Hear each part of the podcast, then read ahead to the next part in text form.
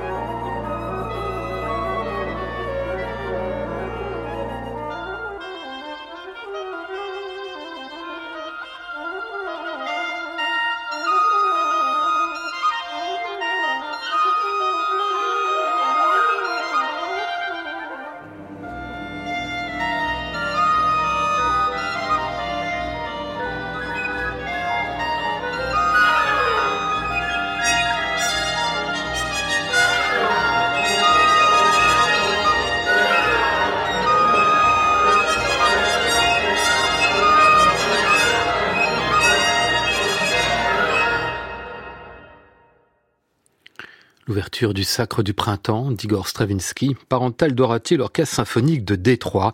Alors on le sait, le Sacre c'est une œuvre fascinante, un vrai défi pour l'orchestre, un cheval de bataille aussi pour toutes les grandes formations. Il y en a eu des dizaines de versions au disque. Ainsi en 2013, pour le centenaire de la création de l'œuvre, Decca sortait un coffret de 20 disques, 38 versions historiques simplement du Sacre du Printemps pour mesurer l'évolution de l'interprétation de cette pièce absolument unique. Parmi elles, cette version qu'on entend aujourd'hui dans Taldorati en mai 1981 avec l'orchestre de Détroit. C'était la fin du court mais prestigieux mandat du chef hongrois à Détroit. On est encore dans le temps du 33 tours, le CD est en gésine.